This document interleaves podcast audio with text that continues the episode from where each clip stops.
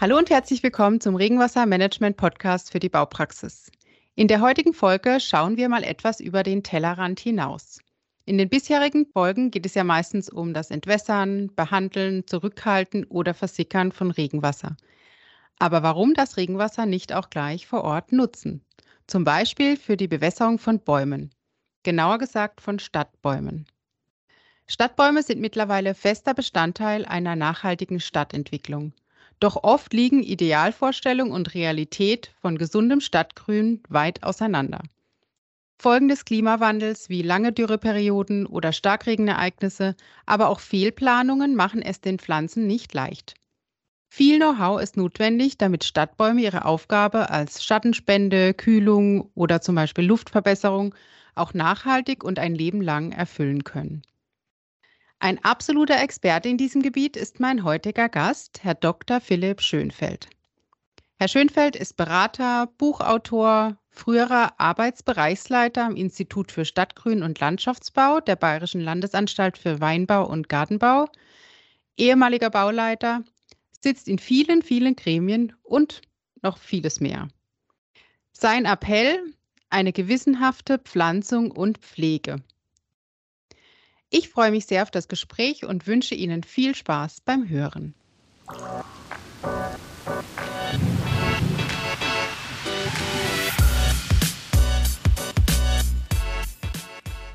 Herzlich willkommen, Herr Dr. Schönfeld. Schön, dass Sie heute zu Gast im Podcast sind. Ja, herzlich willkommen auch von meiner Seite. Ich freue mich, Frau Haller. Ja, unsere Städte werden ja immer grüner. Ja? Das ist ja eigentlich eine, eine tolle Entwicklung. Ähm, es gibt schon wirklich schöne Stadtgebiete, richtige grüne Oasen. Aber für die Pflanzen und Bäume ist ein Leben in der Stadt nicht immer so ganz äh, einfach. Sie sprechen in Ihren Vorträgen zum Beispiel vom Stressstandort Stadt. Was macht denn die Stadt eigentlich zu einem Stressstandort? Ähm, da gibt es viele Faktoren weil man muss sich vielleicht äh, vergegenwärtigen, die Stadt ist ja ein menschengemachter Lebensraum, der ganz stark von unseren Menschen, menschlichen Aktivitäten äh, geprägt ist. Und das ist halt generell kein günstiger Standort für Pflanzen. Und die Pflanzen, vor allen Dingen aber die Straßenbäume, ähm, haben halt eine Reihe von Faktoren, mit denen sie zu kämpfen haben. Das ist zum einen, in der Stadt ist es immer wärmer als in der freien Landschaft durch die Aufheizung der Gebäude, des Asphaltes und so. Das macht vielen Arten zu schaffen. Ähm, dann ist der Wurzelraum in der Regel sehr begrenzt. Wir wissen, der Platz in der Stadt ist ja sehr begrenzt. Es wird gekämpft. Ne? Der Verkehr unterirdisch, für Rohrleitungen, Kabel und so weiter. da bleibt für den Baum häufig nur noch ähm, wenig Platz für seine Wurzeln übrig. Und dann in der Baumgrube selber kommt es eben auch durch die Aktivitäten zu Bodenverdichtungen und damit zu Luftmangel für die Wurzeln. Das Wasser kann nicht mehr richtig den Boden eindringen. Ähm, und dann bei, sag mal, bei Arbeiten werden häufig auch die Wurzeln beschädigt. Ja, ähm, oder die Autos fahren an den Stamm oder es werden unsachgemäß Äste abgesägt, die irgendwie im Weg stehen. Also das sind alles so Faktoren, zusammen mit der Luftverschmutzung, die den Bäumen das Leben schwer machen in der Stadt. Okay. Und ist eigentlich jeder Baum als Stadtbaum geeignet? Aus diesen eben gesagten Gründen eben nicht. Wir brauchen, sage ich mal, wirklich taffe, widerstandsfähige Baumarten. Ähm, das Problem ist so ein bisschen, dass unsere heimische Flora verhältnismäßig artenarm ist, ja, verglichen etwa mit der nordamerikanischen und der asiatischen. Und hinzu kommt, dass eben aus diesen relativ wenigen Baumarten, die uns zur Verfügung stehen hier, ähm, etliche zum Beispiel sich als Straßenbäume grundsätzlich nicht eignen, aufgrund ihrer Standardansprüche. Also Buchen zum Beispiel taugen nicht als Straßenbäume, ja. Die sind wunderbare Waldbäume, aber nicht, ja. Oder Birken zum Beispiel taugen auch nicht oder nur ganz, ganz eingeschränkt als Straßenbäume. Also das schränkt die Auswahl nochmal ein. Und dazu kommen halt jetzt, dass im Folge des Klimawandels auch neue Schädlinge auftreten und neue Krankheiten, die den Arten, die bisher, sage ich mal, durchgehalten haben und sich durchgekämpft haben, zusätzlich das Leben schwer machen. Ja. Also, okay. denke, alle, denke ich, kennen die Kastanie-Miniermotte. Ne? Mhm. Beispiel äh, die Platanen leiden unter einer Vielzahl von Krankheiten und Schädlingen. Die Eschen befällt jetzt das Eschentriebsterben. Das ist ein aus Asien eingeschleppter Pilz, der unterschiedslos kleine wie große Eschen, ja, junge wie alte, ähm, zum Absterben bringt. Also das sind halt die Probleme, deswegen ähm, eignen sich eben nie äh, oder nur eine geringe Zahl von Bäumen für die Pflanzung in der okay. Stadt. Jetzt weiß ich meinen Standort, wo ich, wo ich äh, meine Bäume pflanzen möchte als Planer. Ne? Wie finde ich dann jetzt den richtigen Baum? Also an wen kann ich mich wenden oder ja, welche Kriterien muss ich beachten? Ähm, das Wichtigste, und das gilt für die Pflanzplanung generell, ist, dass ich den Standort richtig einschätze als Planer. Das heißt, wie, die, wie sind die Lichtverhältnisse? Ne? Ist der Standort sonnig, halbschattig oder schattig? Äh, mit welchen Temperaturen habe ich im Sommer als auch im Winter zu rechnen. So spielen vor allen Dingen die höchste und niedrigste Temperatur eine Rolle. Ähm, wie viel Niederschlag fällt in meiner Gegend? Ähm, wie ist die Bodenbeschaffenheit? Wobei man in der Stadt natürlich, wenn man eine Baumgrube gräbt ja, oder einen Baumstand vorbereitet, selten natürlichen Boden hat. Eigentlich nie. Das ist mhm. immer irgendwie ein menschengemachtes Gemisch aus, weiß ich, Sand und Schotter und Bauschutt und manchmal Schadstoffe und so weiter. Wichtig ist, wie gesagt, den Standort richtig einzuschätzen. Dann kommen natürlich so Kriterien dazu noch, wie groß darf mein Baum denn werden, welche Kronenform soll er haben, ähm, möchte ich, dass er blüht oder mag ich lieber keine Blüten oder Früchte. Und ja, also es ist in der Regel so eine lange Anforderungsliste. Wenn ich das mal nur auf den Standort beziehe, da gibt es halt klassische Hilfsmittel, ist immer noch das gute Fachbuch, wo die standorteigenen Anforderungen halt beschrieben werden der Bäume. Häufig findet man dann auch so Tabellen, die sind sehr hilfreich. Also Bäume für sonnige Standorte, für oder für schattige Standorte, ja, oder für alkalischen Boden oder für sauren Boden, ja, oder solche, die Hitze, Hitze vertragen oder solche, die eher kühle Standorte mögen. Also da kann ich mir Hilfe holen. Äh, häufig findet man sowas auch in guten Baumschulkatalogen. Dann gibt es diese Baumliste der Gartenamtsleiterkonferenz, die sogenannte Galkliste, die im Internet abrufbar ist, wo über 100 Baumarten in ihrer Eignung für die Stadt beschrieben sind. Nehmen wir die Gartenämter gerne zur Hilfe. Es gibt inzwischen sogar eine Internetseite, Zeittree, wo mhm. man so eine Fülle von Kriterien definieren kann und dann nennt einem die, ähm, diese Seite dann die ähm, geeignete, nicht nur Baum, sondern auch Straucharten, ähm, ja, die man verwenden kann. Und ähm, ja, wie gesagt, Tabellen und so weiter. Baumschulen geben inzwischen auch solche Listen raus, ja, mit Baumempfehlungen. Und da gibt es eine Fülle von ähm, Werken äh, oder Hilfsmitteln, deren man sich bedienen kann. Okay, ja, das ist schon, ja. schon, schon eine ganze Menge. Oder der Experte einfach selbst, ne? Dann. Ja, der Experte selbst. Ähm, aber zumindest bei den Landschaftsarchitekten muss ich sagen, fehlt häufig so das tiefere Pflanzenwissen, was ich immer schade finde, weil Bäume sind eigentlich unser größtes und schönstes Gestaltungsmittel, was wir haben. Ja? Mhm. Also neben Mauern, Treppen, Wegen und so weiter. Ne? Ja. Also im grünen Bereich, ja. Ansonsten natürlich die persönliche Fortbildung, sage ich auch immer in den Vorträgen wieder. Ne? Ähm, fahren Sie rum mit offenen Augen, gehen Sie in botanische Gärten zum Beispiel, ja. Schauen Sie sich in anderen Städten um, was wächst gut, was wächst nicht gut, ja. Ein wichtiges Hilfsmittel, das habe ich gerade noch vergessen, sind die sogenannten Lebensbereiche.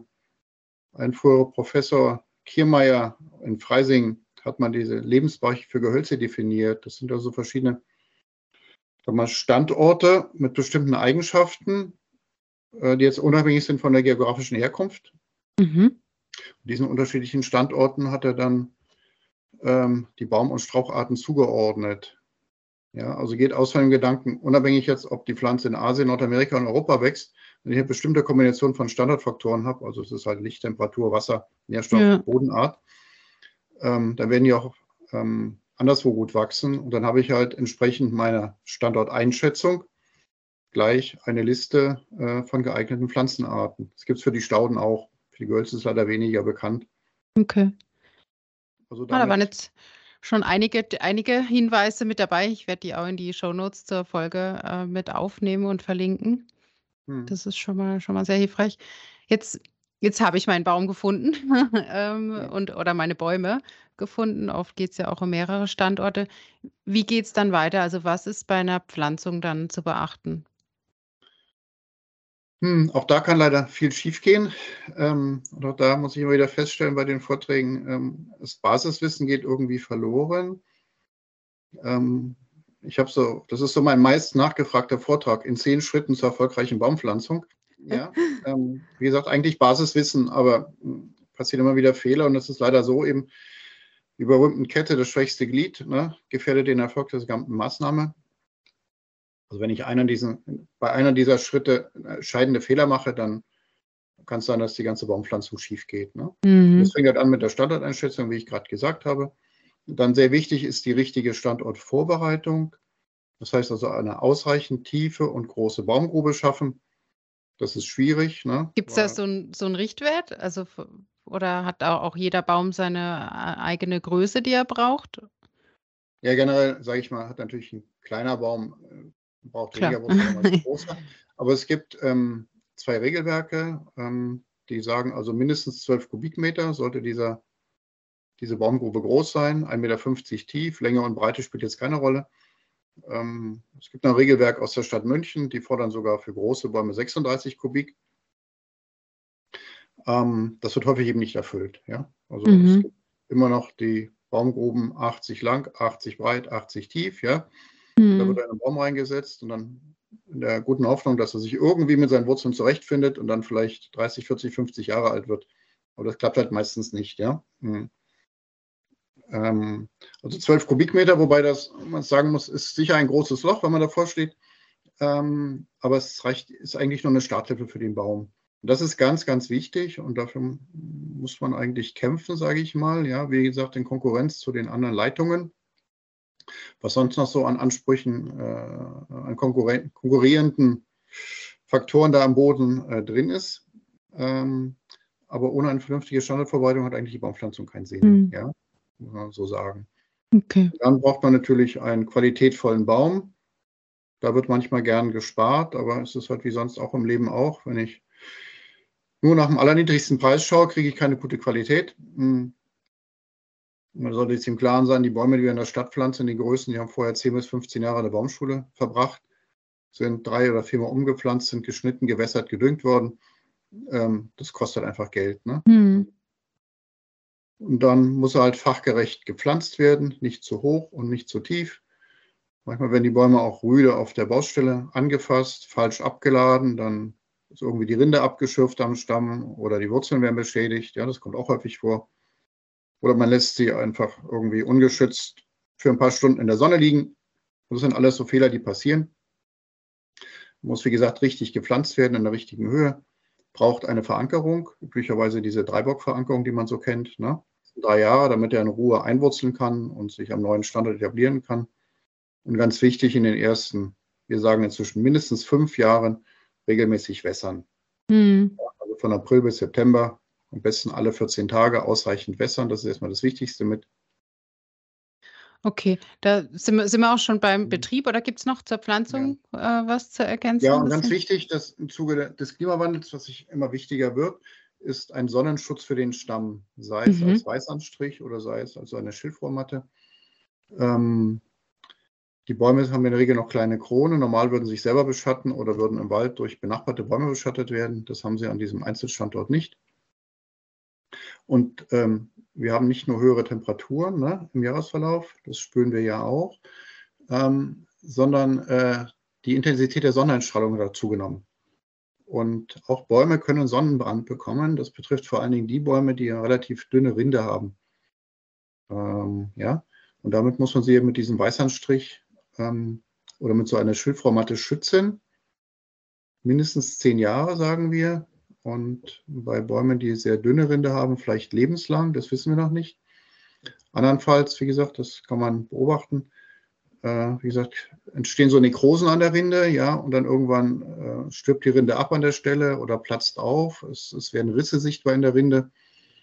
Die kann der Baum zwar wieder zuwallen, aber häufig setzen sich in diesen offenen Winden dann Schadpilze fest, mhm. die dann das Holz zersetzen und dann ist innerhalb kurzer Zeit äh, der junge Baum schon wieder tot, ja. Also Sonnencreme quasi für den Baum. Ja, ja, ja. ja klingt vielleicht ja. Äh, irgendwie merkwürdig, aber ähm, es ist leider so, ja. Ja, ja, ja. Und, und, wie Sie sagen, der Baum befindet sich nicht mehr in seinem natürlichen Umfeld, ne? eben im Wald selber, wo er noch an, wo ja auch ein Mechanismus funktioniert, ne? dass äh, wo sie die, die Pflanzen sich gegenseitig schützen auch. Eben. Genau. Und diese Erziehungsform als Hochstamm ist ja eigentlich auch etwas Menschengemachtes. Ne? Ähm, wie gesagt, normal im Wald, wenn er halbwegs frei steht, wäre der Stamm bis unten beastet. mhm. ja, ist das Problem gar nicht. Ne? Mhm. Nur wenn sie enger stehen, dann sterben halt die Äste ab. Aber wie gesagt, dann sind die anderen Bäume da mit ihren Kronen im Verband, die sie halt beschatten. Ne? Okay, äh, kommen wir zum Betrieb des Baums. Sie hatten schon gesagt, Bewässerung äh, ganz wichtig. Bevor wir da äh, noch näher drauf eingehen, was, was gibt es sonst noch an Pflege, Versorgung, äh, was, was man berücksichtigen muss? Eine Kontrolle, sagen wir, auf Schädlinge und Krankheiten. Ja, das ist klar. Der junge Baum, je nach Größe, braucht dann immer noch einen sogenannten Kronenerziehungsschnitt. Also die Krone muss ja durch Schnitt, sage ich mal, geformt werden, damit es später ein stabiles äh, Astgerüst gibt, mh, hm, ja, der Art entsprechend. Außerdem am Straßenstandard braucht sie dann später immer berühmte, das berühmte Lichtraumprofil. Das heißt, zur Straßenseite hin muss der Stamm 4,50 Meter astfrei sein, damit Autos, vor allem LKWs, Busse dort vorbeifahren können, ohne dass Äste abgerissen werden. Das muss man auch Stück für Stück dann halt sozusagen aufasten, wie wir das nennen. Ja, mhm. ähm, ja wie gesagt, Bewässerung, gegebenenfalls auch Düngung. Ähm, das gehört so zur normalen ähm, Pflege dazu. Pflege der Baumscheibe, ja, egal ob sie nun offen ist und vielleicht mit Mulch äh, belegt ist oder ob man sie unterpflanzt hat mit Stauden oder Gehölzen. Es gibt ja ganz unterschiedliche Methoden. Ne? Die, die Baumscheibe ist unten der, der Wurzelraum, der oder? Ja, genau, der, der, der Bereich, der, so der, die Oberfläche rund um den Baum. Ne? So eine okay. Einzel, Einzelbaumscheibe oder was natürlich immer für die Bäume besser ist, wenn sie in so einem durchgehenden Baumstreifen stehen, mehrere. Ne? Mhm. Ähm, das hat sich übrigens gezeigt bei einer Untersuchung von meiner Kollegin, Frau Dr. Böll, dass diese Baumscheibe oder dieser pflanzte oder angesäte Baumstreifen ganz wichtig ist für die Insektenvielfalt in den Bäumen. Ähm, so ein Nebenaspekt. Ja. Also dadurch, dass dann ähm, Gras wächst und äh, genau, ja. an andere Pflanzen, die, die dann die Insekten beheimaten quasi. Genau, oder die dort im Boden ihre Nester hm. bauen. Hm. Und, hm. Okay, ähm, ja, sag, vielleicht bleiben wir bei dem Thema Bewässerung. Ähm, das mhm. ist ja auch unser, unser Bereich und äh, wo wir auch Lösungen für anbieten. Wie funktioniert heutzutage aktuell Baumbewässerung? Ähm, häufig noch, sage ich mal, nach alter Väter Sitte. Also die jungen Bäume bekommen ja einen sogenannten ähm, Gießrand. Ja, also früher war es so ein Rand aus Erde geformt, inzwischen nimmt man so, so Kunststoffstreifen zum Beispiel, ja, in denen hinein bewässert wird, damit das Wasser halt nah am Wurzelballen äh, versickert, weil der Baum ja noch nicht viel neue Wurzeln gemacht hat. Äh, neuerdings gibt es auch diese, oder seit einigen Jahren diese Säcke, diese grünen mhm. meistens, ne, die an den mhm. Bäumen hängen. Die haben sich auch bewährt. Ähm, wenn Sie, sag mal, in den Gießrand wässern mit einer Maschine, so wird das ja häufig gemacht, über einen Schlauch oder so oder eine Brause, dann geht halt viel daneben. Ähm, aber auch da muss halt schnell, schnell gehen und kosten und so weiter. Ne? Mhm. Äh, diese Säcke lassen sich relativ schnell befüllen, das ist der Vorteil. Und der Boden ist perforiert und dann sickert das Wasser langsam ähm, sozusagen neben dem Baum in den Boden. Ja, das ist der Vorteil von den Säcken. Sie sehen vielleicht nicht schön aus. Man meistens auch, da verstecken sich Mäuse drunter oder irgendwo so andere Schädlinge, mhm. aber äh, die sieht man sehr oft.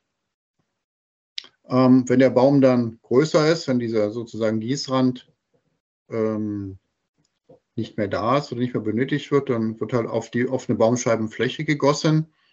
Aber da läuft halt häufig viel daneben, ne, weil man zu schnell zu viel Wasser aufbringen möchte.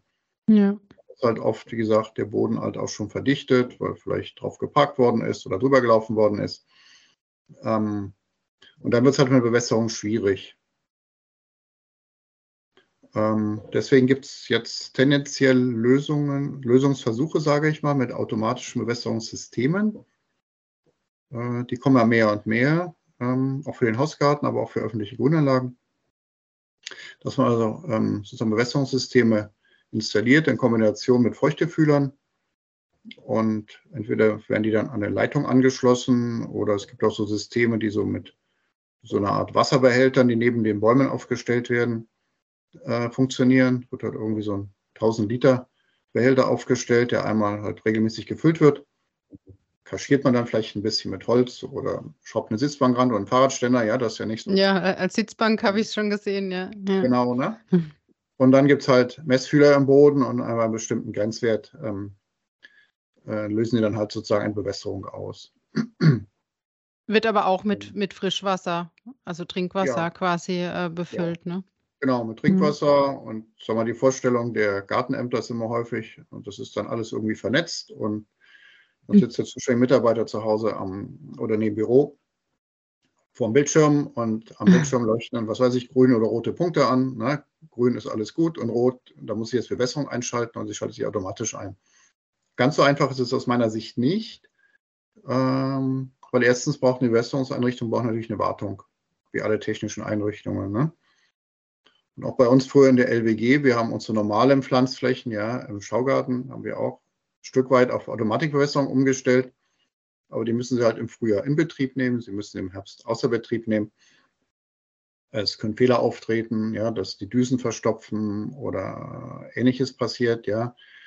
Ähm, und der Erfolg war meistens, wir haben nicht wirklich Wasser gespart, aber die Pflanzen wuchsen dann doch besser, weil die Wasserversorgung irgendwie regelmäßiger war. Mhm. Und das ist auch so ein bisschen der Problempunkt. Da diskutiere ich immer mit den Herstellern. Ähm, zum einen weiß ich ja in so einer Baumgrube nie so genau, was drin ist. Ja, vor allen Dingen, wenn es um ältere Bäume geht. Ich weiß ja nicht, wie der Boden beschaffen ist. Ne? Das muss ich ja eigentlich wissen. Ist das ein grober Boden? Ist das oder ist das ein bindiger Boden oder eher ein nicht bindiger Boden? Das muss man wissen, um zu wissen, wie viel Wasser ähm, dann auch Eben. zugefügt wird. Genau, oder wie viel Wasser kann denn überhaupt der Boden aufnehmen? Ja? Mhm. Das ist ja auch begrenzt, die Kapazität. Ne? Mhm. Ja, oder ich meine, ein bindiger Boden kann das Wasser lange, länger halten als ein sandiger Boden. Ja? Im sandigen Boden rauscht das halt meistens in die Tiefe. Ne? Im bindigen Boden bleibt es länger. Wenn ich im bindigen Boden zu viel Wasser gebe, kann es zu Staunässe kommen. Das ist auch nicht erlaubt, äh, auch nicht mhm. erwünscht. Ne? Mhm. Das sind die Probleme so ein bisschen. Das weiß ich nur, wenn ich, sag mal, einen Baum neu pflanze und weiß, ich habe da Substrat eingefüllt mit den und den Boden- oder Substrateigenschaften. Ja? Ähm, dann kann ich das natürlich ein bisschen besser einschätzen. Ähm, und die andere Frage ist dann immer, sagen wir mal, so eine automatische Bewässerung soll er effektiv sein im Sinne von so viel Wasser geben, wie der Baum braucht, aber jetzt nicht auch nicht unbedingt Wasser verschwenden. Und äh, da fehlen halt meines Erachtens die Grenzwerte. Die Bäume haben natürlich unterschiedliche, äh, unterschiedliches Bedürfnis nach Wasser. Die einen ertragen mehr Trockenheit, die anderen brauchen es eher einen feuchteren Boden, ja. Und diese Grenzwerte gibt es meines Erachtens nicht wirklich. Das heißt, für Wässerung erfolgt natürlich nur anhand von irgendwelchen Standardwerten, hm, meines Erachtens aber halt dann nicht wirklich effektiv sind. Ne? Sie helfen vielleicht, ja, ne? Mhm. Ähm, weil bei so einer normalen Bewässerung, äh, da kommt es halt immer wieder zu Verzögerung. Der Galabauer hat gerade keine Zeit oder ist im Urlaub oder äh, für den ist es irgendwie nachrangig. Ne? Ähm, sowas passiert natürlich dann nicht bei Bewässerungsanlagen, aber damit die wirklich effektiv werden können, braucht es halt irgendwie solche Grenzwerte, die noch fehlen, ja. Hm. Man eigentlich, sagen wir, in Experimenten erstmal festlegen oder erforschen müsste. Wo sagen Sie denn, gibt es schon so ein richtiges Vorbild, ne? An einem Stadtquartier oder ein, ja, ein kleineres oder einfach nur ein, ein Baumstandort, wo Sie sagen, da ist es jetzt vorbildlich gelöst? Ähm, ja, das große Vorbild ähm, ist ja die Stadt Stockholm mhm. die vor Größenordnung 15, 20 Jahren bald halt ähm, bei den Substraten, aber auch bei dem Thema Bewässerung halt einen radikalen neuen Weg gegangen ist, ja. Zum einen, indem sie halt ein anderes Substrat entwickelt hat, was völlig verschieden ist von dem, was hier in Deutschland in den Regelwerken steht oder beschrieben ist. Eins, was man nicht überverdichten kann, das ist ein häufiges Problem in Deutschland.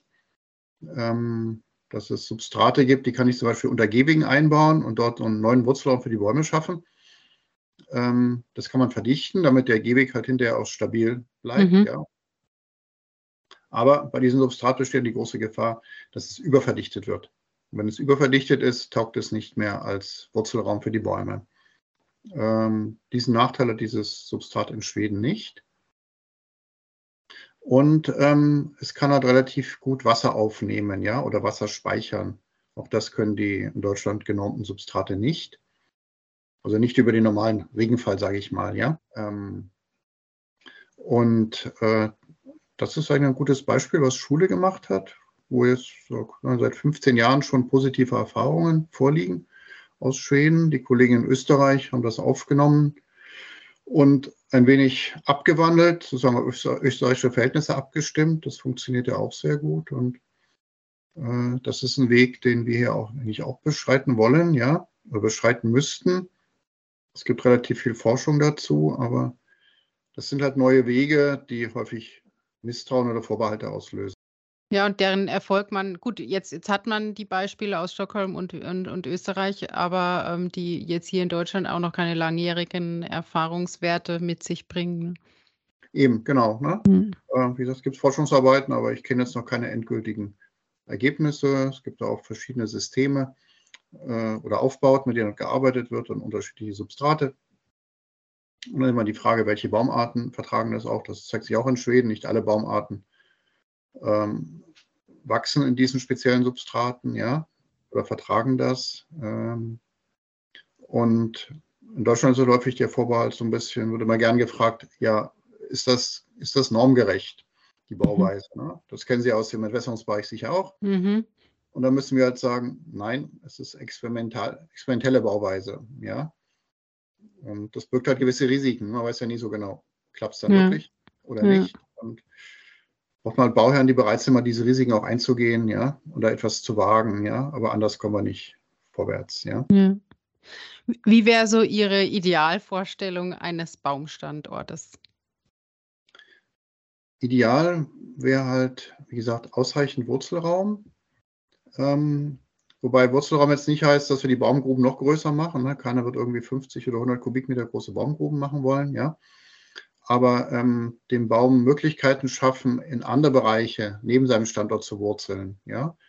Da gibt es verschiedene Verfahren, die sind auch in diesen Regelwerken beschrieben und erprobt.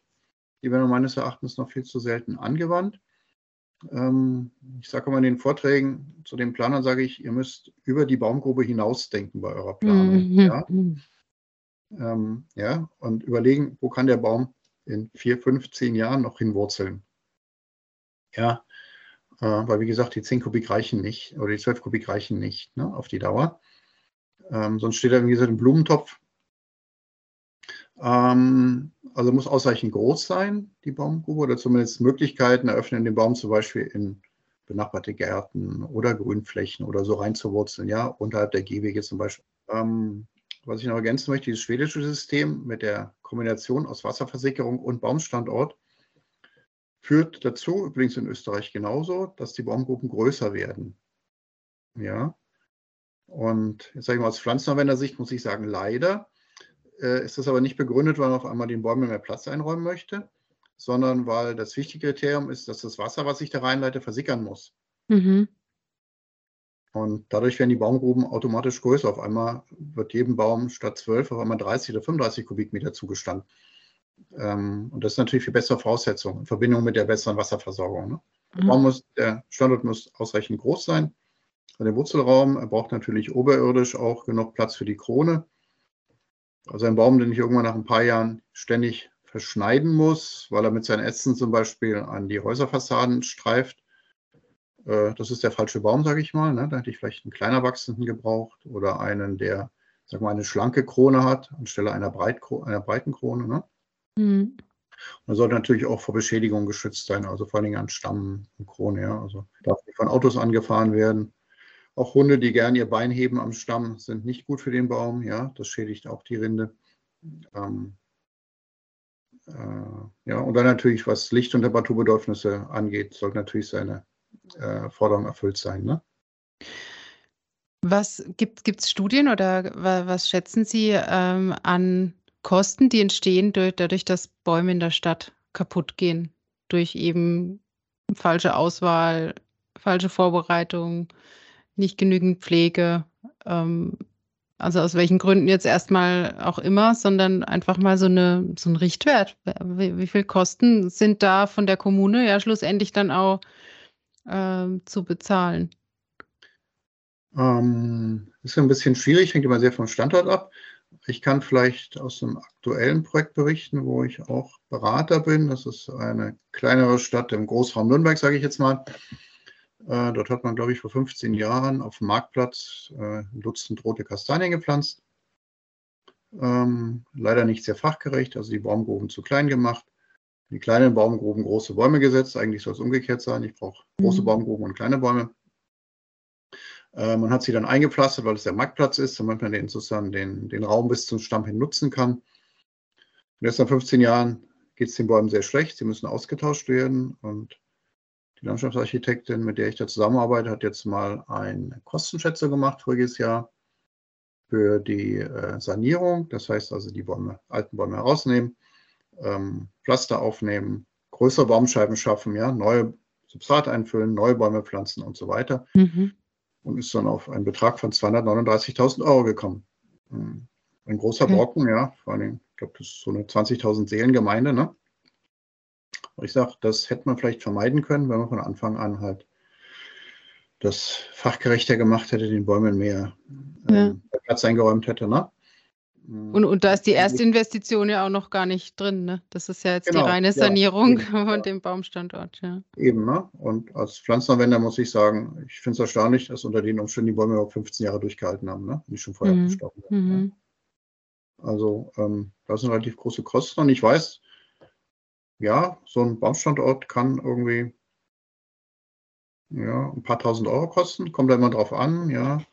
So ein Versuch Stadtkunst 2021 haben wir gesagt, so, na, 1000 Euro der Standort, ja, vorbereiten. Aber sag mal, wenn ich auf Mittelstreifen großes, große Baumgrube grabe und Substrat einfülle, wird es halt billiger, als wenn ich auf dem Gehweg Pflaster aufnehmen muss, ja, ähm, mhm. neue Randsteine setzen, äh, womöglich noch Leitungen verlegen muss oder so, ja. Ja. Das ist teurer, aber ähm, ist halt so, wenn wir die Wohlfahrtswirkung der Bäume in der Stadt haben wollen, dann brauchen wir große Bäume. Ja, und dann brauchen wir keine Bäume, die gerade mal zehn Jahre alt werden und so vor sich hinkränkeln und ähm, nichts beitragen zum Stadtklima. Ja, weder Schatten ja. spenden noch nennenswerterweise irgendwie Wasser verdunsten, Sauerstoff produzieren oder gar Lebensraum für die, für die Tiere sind. Und ähm, das ist halt der Punkt, wo wir noch viel Überzeugungsarbeit leisten müssen, ja. Generell, meistens lese ich halt immer irgendwie von den Städten oder so, ja, es wurden so und so viele Bäume gefällt, wegen Krankheit, Trockenheit, Alter. Und die Zahl der neu gepflanzten Bäume ist meistens weniger als die Zahl der, der gefällten Bäume, ja. Mhm. Umgekehrt sein, ja. Mhm. Jede Stadt ein Langfristkonzept und ein positives Beispiel aus ähm, Pfaffenhofen an der Ilm auch so eine 25.000 äh, Einwohnerstädtchen, die sich ein sehr vor, vorbildliches Programm gegeben haben, was das Thema ähm, Umweltschutz und CO2-Reduzierung und so betrifft, ja. Und die haben sich vorgenommen, wir wollen in drei Jahren 500 Bäume in dem Stadtgebiet pflanzen. In mhm. der Straße, aber auch im Stadtpark und die waren mal Gartenschau, äh, Landesgartenschau, ja. Und das haben die geschafft, ja. Die haben äh, wir haben geholfen bei der Beratung und ähm, äh, was die Baumartenauswahl angeht. Und die haben tatsächlich 500.000 Euro aufgebracht und haben also 500 Bäume gepflanzt. Ja. Mhm. Wie gesagt, nicht nur an der Straße, auch im Stadtbad, ja, und wie gesagt im Gartenschaugelände und so. Aber das haben sie gestemmt, diese Aufgabe, ja.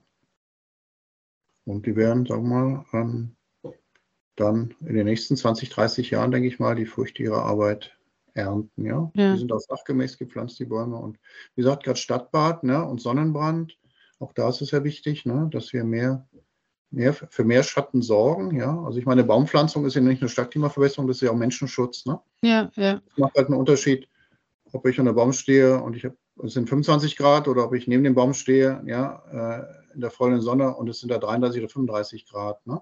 Und das ist halt diese sogenannte Wohlfahrtswirkung der Bäume.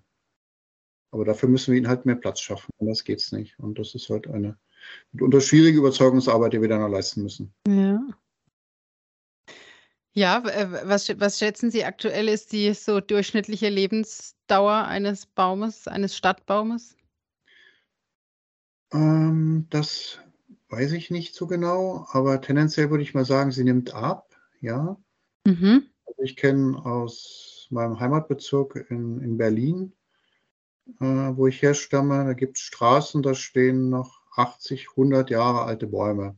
Mhm. Oh, die sind jetzt nicht mehr völlig gesund und ein bisschen krumm und schief und die werden wir sicher in den nächsten Jahren austauschen müssen, ja, sogar auf Standsicherheit und Alter. Aber die stehen da noch. Und ähm, bei uns, wie gesagt, ist die Tendenz halt häufig, dass es halt kurzlebige Bäume sind, weil, wie gesagt, Baumgruppen zu klein, Pflege wird auch gerne vernachlässigt, ja. Mhm. Diese nachlässige Pflege hat mal ein Kollege so nett als Sterbebegleitung für die Bäume ähm, mhm. bezeichnet, ja, was äh, gar nicht so falsch ist, ja. Ähm, Im Extremfall kann man manchmal sehen, dass sie schon im zweiten, dritten Jahr nach der Pflanzung, wie wir sagen, rückwärts wachsen statt vorwärts, ja. Okay. Ähm, dann werden sie halt irgendwann ausgetauscht, das wird halt irgendwie im Achselzucken hingenommen und dann wird ein neuer gepflanzt. Und, aber wie gesagt, ähm, äh, das führt in Bezug auf das Stadtklima nicht zum Erfolg. Ne? Ja. Von Ästhetik wollen wir gar nicht reden. Ne? Ja, und, und den Kosten. Ne? ja, dann, genau. Und sind äh, immer wiederkehrende Kosten irgendwie. Und ja. Das ist also von der Seite aus nicht nachhaltig. Ne? Ja, ja. Ja, da gibt es noch einiges zu tun, wie ich so, wie ich so raushöre. Ähm, zum einen möchte man ja immer mehr Grün und Pflanzen in die Stadt bringen, zum anderen äh, muss man aber dann deutlich anders da damit umgehen ne? und deutlich äh, gewissenhafter planen, so wie Sie es ja äh, immer wieder äh, vertreten und ähm, ja, da ja wirklich viele, viele gute Arbeit leisten mit vielen schönen Projekten. Deshalb erst einmal vielen Dank, Herr Schönfeld, für die, für die Ausführungen, für, Ihre, äh, für Ihr Erzählen aus, den, aus Ihren Erfahrungen und äh, ja, auf, auf viele, auf die Zukunft der Stadtbäume, sag ich mal. ja, ja. Wir brauchen sie, ne? Ja, ja. Ähm, das werden die Kollegen sicher auch bestätigen können. Der Wissensdurst und die Unsicherheit und der der Bedarf an, sag mal, gesicherten neuen Informationen ist sehr groß draußen ja. in der Praxis, ja. Praktiker draußen suchen wirklich Hilfe. Vielen Dank für das Gespräch, Gerne. für Ihre Zeit und ja, vielleicht bis zum nächsten Mal, äh, wenn wir dann vielleicht noch ein bisschen tiefer einsteigen in das Thema, über ein konkretes Projekt mal sprechen. Ähm, dann hoffentlich mal persönlich ja. vor Ort Gerne, bei uns, ja. vielleicht in Rastatt. Gerne, Frau Halle.